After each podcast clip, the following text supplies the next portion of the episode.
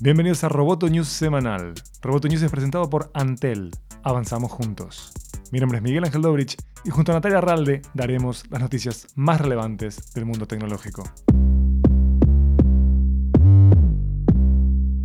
Fortnite vuelve a estar en línea dos días después de la desaparición del escenario de uno de los videojuegos más famosos del mundo. El juego está listo para ser descargado y se llama Capítulo 2. Fortnite es un videojuego gratuito de supervivencia en el que varios jugadores cooperan para construir estructuras con materiales y herramientas de su universo. Capítulo 2 mejora la interfaz y los gráficos que tienen un diseño muy parecido a los dibujos animados.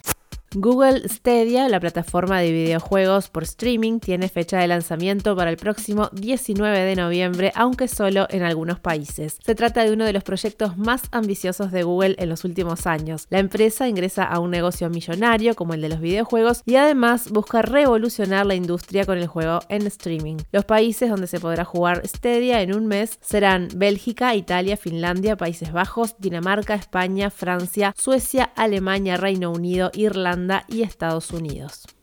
América Latina podría estar interconectada en un día de viaje, dijo el presidente de Hyperloop Transportation Technologies, Bebop Gresta. En entrevista con Amenaza Roboto, señaló que esta tecnología que promete transportar pasajeros en tubos al vacío a la velocidad de un avión es clave en una región que no ha invertido en infraestructura y que puede dar un salto que la ubique directamente en la vanguardia. Si quieres profundizar en el tema, puedes acceder a la entrevista completa en www.amenazaroboto.com.